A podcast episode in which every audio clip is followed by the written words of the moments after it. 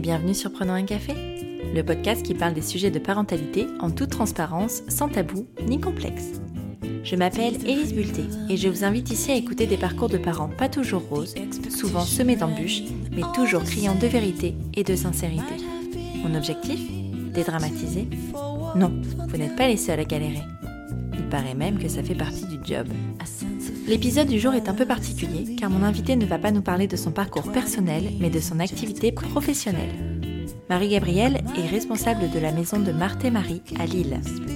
La maison de Marthe et Marie, c'est une association fondée en 2010 par une sage-femme afin de venir en aide aux femmes enceintes en difficulté en leur proposant une solution d'hébergement inédite et innovante, la colocation solidaire.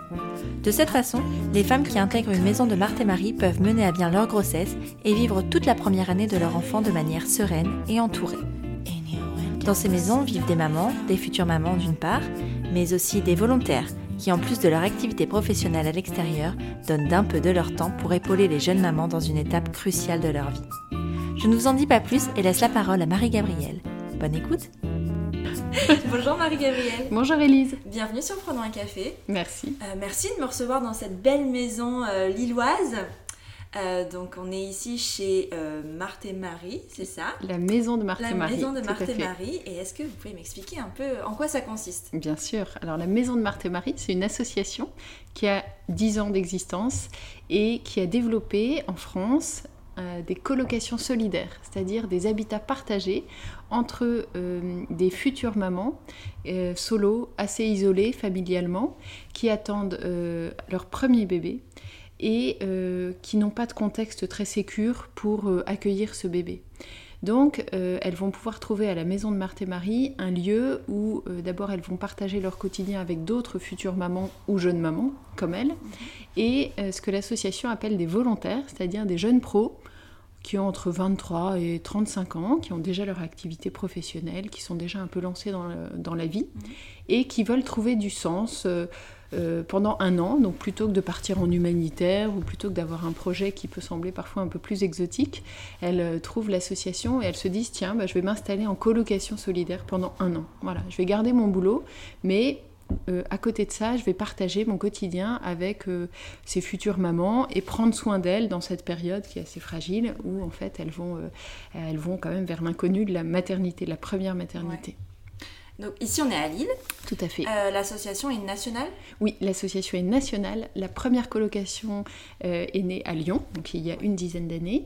Puis euh, ont ouvert une colocation à Nantes, une à Paris, une à Strasbourg, une à Lille et puis une deuxième à Paris. D'accord. Voilà, où les besoins sont très nombreux. Bah oui, il y a beaucoup plus de, monde. Voilà, tout à fait.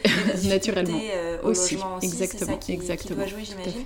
Et ici, il y a combien de donc, futures mamans ou mamans dans la maison de Alors, dans la maison de Lille, il y a huit chambres. Donc ça veut dire que pour l'association, il y a une capacité d'accueil de quatre futures mamans, qui donc deviennent mamans, et quatre volontaires. Et ici, sur les quatre chambres de maman, actuellement, il y en a trois qui sont occupées. Euh, deux qui ont déjà une petite fille, euh, enfin chacune une petite fille, l'une qui a 7 mois, l'autre 5 mois. Et puis notre dernière maman, nouvellement arrivée, a accouché la semaine dernière. donc c'est oh, tout tout récent, à nouveau d'une petite fille. Voilà, donc c'est une colloque de filles. Euh, et le principe, c'est que quand elles arrivent là, au cours de leur grossesse, elles savent qu'elles peuvent, elles peuvent rester jusqu'au premier anniversaire de leur enfant. c'est un peu l'échéance euh, qu'on a, euh, ça permet de se projeter assez vite dans la suite. Mhm. En général, elles sont contentes de viser leur autonomie et leur vie de famille euh, après. Et comment ça fonctionne en termes d'organisation dans la maison? C'est-à-dire que les mamans ou futures mamans arrivent, elles doivent payer un loyer? Tout à fait. Tout à fait. Mais qui est forcément peut-être un peu moins cher que la. Voilà, à la fois un peu moins cher que sur le marché et à la fois pas complètement éloigné de la réalité, mhm. parce que l'idée c'est que euh, derrière elles soient autonomes aussi dans leur logement, dans leur travail ou dans leurs études. Enfin, elles vont avoir à gérer leur budget de vie de famille. Mhm. Donc euh, l'association a pris le parti de euh, fonctionner comme un bailleur. Voilà, moi je suis représentant de ce bailleur ici et chaque colocataire, que ce soit maman ou volontaire, va payer un loyer. Alors sur ce loyer, elles vont toucher très souvent des aides au logement, qui va le rendre quand même plus accessible. Euh, mais en même temps, ça va ne pas les déconnecter de la réalité. Donc ça, c'est pour la partie loyer. Après, elles vont mettre chacune euh, par mois un petit montant dans une cagnotte, euh, voilà, virtuelle, qui va leur servir à couvrir l'entretien, la nourriture de base pour le mois. C'est-à-dire qu'elles vont chacune avoir euh, des goûts différents, etc. Mais il y a quand même une base commune qui va favoriser la vie de colocation, où elles s'organisent et chaque mois, il y en a une qui est responsable du petit euh, livret de compte. Elles font une partie de leurs courses en commun, elles prennent une partie de leurs repas en commun. Euh, et là aussi, ça les habitue en fait à voir un petit peu bah, le coût de la vie, etc. et pour les mamans, elles, s'aperçoivent très vite qu'un bébé coûte cher. Et voilà, et qu'un bébé appelle beaucoup de euh, d'envie aussi, de besoin, mais aussi d'envie. Donc, elles vont apprendre à gérer en fait entre le nécessaire pour le logement, pour la nourriture, pour les produits d'entretien, pour la poussette, etc. Et puis euh, le nécessaire pour le bébé, et puis leurs envies de jeune maman. Et voilà, comment tout combiner. C'est pas toujours facile. Non, c'est sûr, surtout quand on est euh, hormoné. Voilà, exactement. C'est pas toujours évident. Et quels sont euh, les critères, si j'ose dire, pour, euh, pour pouvoir entrer dans une maison Marthe et Marie? Alors, ils sont tout simples, il y a trois critères. Le premier, c'est d'être enceinte de son premier enfant. Mmh. Voilà, ces lieux sont pas faits pour accueillir des enfants qui ont déjà grandi, ce serait pas du tout la même organisation. Donc, premier bébé. le second, c'est d'être majeur. Voilà. Et le troisième, c'est d'avoir des papiers en règle sur les territoires ou en passe de lettres. Pourquoi? Parce qu'en fait, euh, comme je vous le disais, ces mamans-là, elles payent un loyer, elles sont actrices en fait de leur vie. Si elles n'ont rien du tout, euh, ce serait pas du tout tenable comme modèle pour l'association et pour elles non plus. Voilà, ce serait un tout autre modèle d'accueil. Euh, donc il faut que soit elles sont autonomes, elles ont déjà un travail, ça arrive, soit euh, elles sont dans une période un peu fragile, donc on fait ensemble des demandes de RSA, de prestations sociales et ça leur permet de couvrir en fait leurs dépenses. Tout à fait. Et est-ce qu'il y a beaucoup de demandes pour, pour accéder à une maison Marthe et Marie. Oui, alors il y a des demandes assez régulières. C'est très différent en province et à Paris. Comme je vous le disais, à Paris, il y a trois demandes par semaine, ça n'arrête pas. Voilà, c'est dû euh, au logement, comme vous le disiez. Enfin, ce qu'on disait tout à l'heure. En province, en fait, il y a des demandes constantes. Je dirais qu'il y a une constance dans les demandes, euh, soit très souvent par Internet. Hein, voilà. Euh, et puis, quand on commence à s'implanter dans un lieu, ce qui était le cas quand on était à Villeneuve d'Ascq juste avant, les assistantes sociales commencent à nous connaître et du coup nous envoient, ou les sages-femmes, des mamans qui peuvent correspondre à ce que, aux mamans que l'association accueille. Donc finalement, ça vient de plusieurs euh, canaux. Il y a une constance dans les demandes. Après, toutes ne seront pas exploité et exploitable parce que c'est aussi des moments où la maman elle va lancer pas mal d'appels au secours quand elle est vraiment en détresse. Voilà. Donc très facilement elle va mettre un mail euh, même parfois dans toutes les colocations Marthe et Marie euh, parce que elle cherche absolument un lieu. Voilà. Et puis petit à petit nous on va répondre euh, éventuellement savoir au téléphone les orienter. Donc ça n'aboutira pas toujours. Mais voilà constamment il y a quand même des mamans qui cherchent. D'accord. Mm.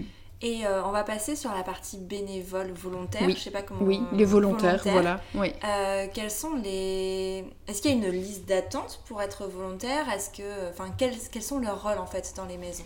Alors, première euh, chose, il y a malheureusement pas de liste d'attente, j'aimerais bien, mais c'est vrai que euh, à chaque fois, on n'a on pas réussi à remplir le quota de volontaires. C'est-à-dire, on, a, on a eu deux tiers de, des, des, volontaires, ce qui est déjà pas mal, hein, parce que c'est quand même pas si simple et c'est pas inné non plus euh, de donner un an de sa vie comme ça en disant tiens, je vais aller vivre en colocation avec des futures mamans. Bon, donc c'est déjà pas mal et en général, celles qui viennent là, elles sont super, voilà, motivées. Euh, c'est vraiment super de les accompagner là-dedans. Leur rôle, ça va être de garder ce qui fait leur équilibre de vie, donc leur boulot, leurs amis, euh, euh, leur euh, salle de sport si elles en ont. Enfin voilà, on va pas non plus complètement les déshabiller d'une certaine façon, mais il va falloir qu'elles adhèrent au projet, qu'elles adhèrent à l'esprit de l'association et que du coup, elles donnent quand même un peu d'elles-mêmes. C'est-à-dire qu'en fait, elles vont s'établir ici à demeure, partir bosser, mais le soir, quand elles rentrent, elles savent que, surtout si une maman vient d'accoucher, euh, bah, plutôt que de s'asseoir dans leur canapé ou de sortir boire un verre, en fait, elles peuvent aller frapper à la chambre d'une maman et dire bah, T'aurais besoin d'aide, euh, comment ça s'est passé ta journée Voilà. Donc leur rôle, c'est vraiment une présence qui est très euh, bienveillante, voilà, déjà, dans le lien et une constance dans ce lien aussi, parce que si euh, parfois elle fait la gueule et parfois, enfin voilà, c'est, ce sera compliqué à gérer, donc elle s'engage aussi relationnellement. Et puis en fait, par leur rythme, euh, par euh, leur régularité de rythme, en fait, elle donne à la maison une certaine dynamique aussi. Elles se lèvent tous les matins, voilà, elles rentrent tous les soirs. Le week-end, elles ont besoin de couper aussi, tout en étant avec les autres. Donc en fait, elles, elles donnent quand même quelque chose d'assez moteur. Et c'est tout bête, mais en fait, quand elles viennent, les volontaires, elles sont pas en couple, elles n'ont pas d'enfants, donc elles sont relativement disponibles. Enfin, elles sont, elles vivent pas en couple en tout cas. Donc, euh, bah, elles gèrent quand même. Souvent, elles prennent en main un peu euh, le fait, les courses, euh, le tour des, le tour du ménage, etc. Enfin voilà. Pour moi, c'est important de les avoir parce que je peux leur donner des responsabilités dans la maison, à partager bien sûr avec les mamans, mais voilà, sachant qu'elles traversent une période qui est de toute façon plus régulière que ces mamans-là, qui arrivent dans une période de vie où elles sont plus bousculées.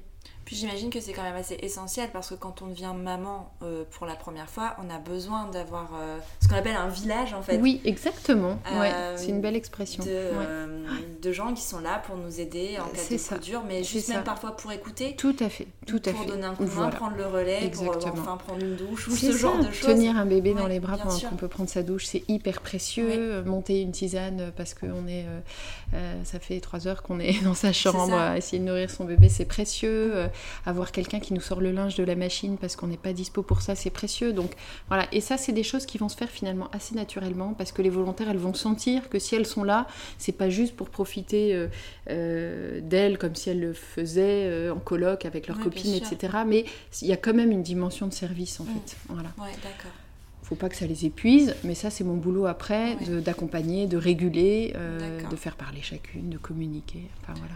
Mm. Quelle belle transition du coup. Quel est votre rôle vous dans la maison donc Alors moi donc en tant que responsable, je vais coordonner ce petit système, ce petit village. Euh, ça va être, alors c'est un rôle qui recouvre plein de facettes différentes parce que euh, une maison comme celle-là, il y a toute une partie d'entretien, de maintenance, etc. Donc il faut que je sois vigilante à ça, euh, que les filles n'aient pas de gros pépins matériels, qu'elles ne manquent de rien, etc. Bon, ça c'est quand même une partie qui est un peu constante, voilà. Après, il y a une grosse partie d'accompagnement. Alors l'accompagnement, ça va depuis la réception des candidatures jusqu'à la sortie et il va y avoir beaucoup d'accompagnement humain, moral euh, dans le soutien, en fait, voilà, dans la présence, dans la réassurance, euh, dans l'écoute, euh, dans le maternage, voilà, parce que moi je peux prendre ma part aussi pour les aider, les seconder. grosse partie d'accompagnement partie de coordination avec ce que ça impose aussi d'autorité, c'est-à-dire que une maison comme celle-ci, il faut adhérer à une petite charte, sinon euh, on n'arrive pas à créer de village. Donc euh, moi je suis là aussi pour les petits rappels à l'ordre, et donc je fais un point très régulièrement avec chacune, que ce soit maman ou volontaire, pour les écouter sur ce qui va, sur ce qui va pas, et pour leur transmettre aussi de mon point de vue, voilà, ce que, ce que, je, ce que je ressens. Hein. Voilà. Et puis, euh, évidemment, très important, préparer la suite. Euh, on en parle dès qu'elles arrivent pour qu'en en fait, elles se disent pas, voilà, super, j'arrête tout parce que voilà. Il y a un moment, elles arrêteront tout parce qu'elles s'occuperont de leur bébé, c'est évident. Et c'est, on est là pour ça.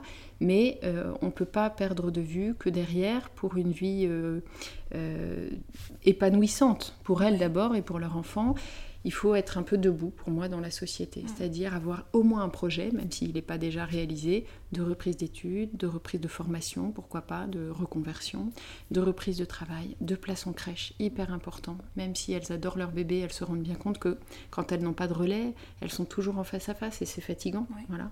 Elles perdent un peu de patience, etc. Donc moi je leur apprends que la crèche c'est vraiment un relais essentiel. Euh, j'ai pas de difficulté avec ça. Je pense que je, je ne favorise pas la séparation. Au mm. contraire, je crois que je favorise justement un noyau euh, familial équilibré grâce à ça. Et, euh, et puis le logement, gros, gros, gros point. c'est le gros voilà. point. Ouais, gros point très, assez compliqué dans le Nord parce qu'elles ne sont pas prioritaires dans leur demande de logement social. Donc elles peuvent attendre 5 ans ou plus ou moins. Mais voilà, donc pas d'assurance, pas de garantie de logement social. Donc un gros boulot pour moi de réseau, d'exploitation de toutes les associations qui existent, voilà, pour pouvoir se reloger derrière.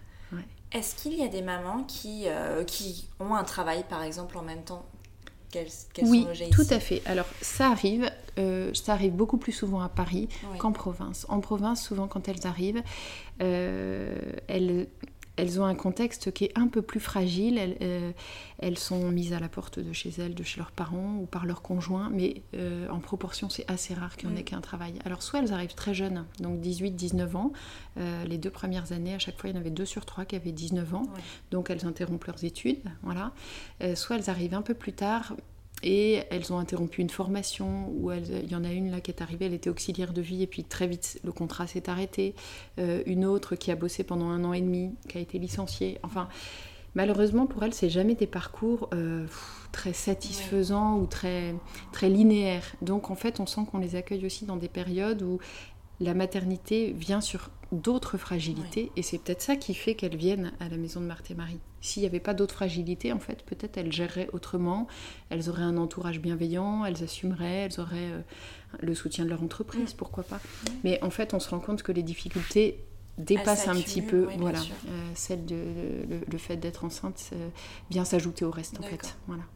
Et donc, on parlait de la sortie tout à l'heure concrètement, qu'est-ce qui est mis en place pour ces mamans? Parce qu'au premier anniversaire de l'enfant, elles ne peuvent plus rester. C'est ça. Donc elles doivent impérativement avoir quelque chose, un mm. backup, enfin mm. un logement. Mm. Euh, j'imagine qu'il y a un accompagnement euh, pour ces mamans. Comment ça se met en place en fait Alors, un accompagnement après? Euh, oui, après, enfin, euh, le, processus de sortie. Le processus de sortie. Alors, on n'est pas encore très ancien ici, c'est notre troisième année d'existence, donc notre recul, il n'est pas énorme. Il se trouve que euh, la première année, notamment, avec les trois mamans qu'on a accueillies, euh, l'une a trouvé un logement social, gros gros coup de chance, à Villeneuve d'Ascq. Elle a pu reprendre une formation, la place en crèche a été libérée, donc vraiment euh, succès, voilà, super. Et du coup, ça donne envie de se battre quand même, même si c'est pas garanti. Pour elle, ça a marché. Donc j'allais dire, le process de sortie s'est fait assez naturellement. Et derrière, l'accompagnement, il a été euh, celui de la crèche, celui de sa formation, enfin ça a été. Nous, on a, on a accompagné jusqu'au déménagement, euh, voilà, on est resté en lien un petit peu, des photos, etc. Mais après, c'était parti pour elle. Et les deux autres, il y en a une qui s'est remise en couple, en fait, avec le papa de son bébé, avec qui elle avait coupé. Donc ça, c'est du coup, ça favorise aussi la reprise de projet. Ils ont cherché leur logement à deux, c'est plus, facile, changer de région. voilà. Et puis, euh, la troisième est retournée chez ses parents. Voilà. Pareil qu'il avait mise dehors, mais la naissance du bébé, voilà, a fait que les liens se sont retissés et pour elle c'était une sécurité de retrouver en fait sa famille. Donc voilà. Et puis la, deuxième promo, celle de l'année dernière, euh, il y en a une jeune maman qui a euh, trouvé un logement grâce à notre réseau d'amis de l'association. Voilà. Une, une travaillait dans l'immobilier, connaissait quelqu'un qui voilà, a trouvé un logement, qui n'est pas un logement social, mais qui a pu offrir un logement sans demander de caution, euh, voilà, sans toutes les garanties qu'on demande d'habitude. Donc en fait, pour l'instant, on a quand même fonctionné avec des coups de chance. Donc pour moi, c'est quand même, ça reste un défi. Il n'y a rien d'établi. Hein. Et en fait, les deux autres, elles sont encore là et on va travailler la sortie pour juin, pour août. Pour la dernière, ce sera janvier prochain. C'est voilà, il n'y a pas d'urgence. Mais euh, moi, je fais tout ce que je peux. En fait, euh, j'ai pas de passe droit. Mm. Voilà. Je commence à, Lille. En plus, on a dû recommencer un peu le réseau. Donc, je vois bien qu'il y a une crèche voisine avec laquelle on commence à bien travailler. Ça, c'est super. Voilà, ça pourra se mettre en place en septembre pour des accueils réguliers. Je pense que ça, c'est super.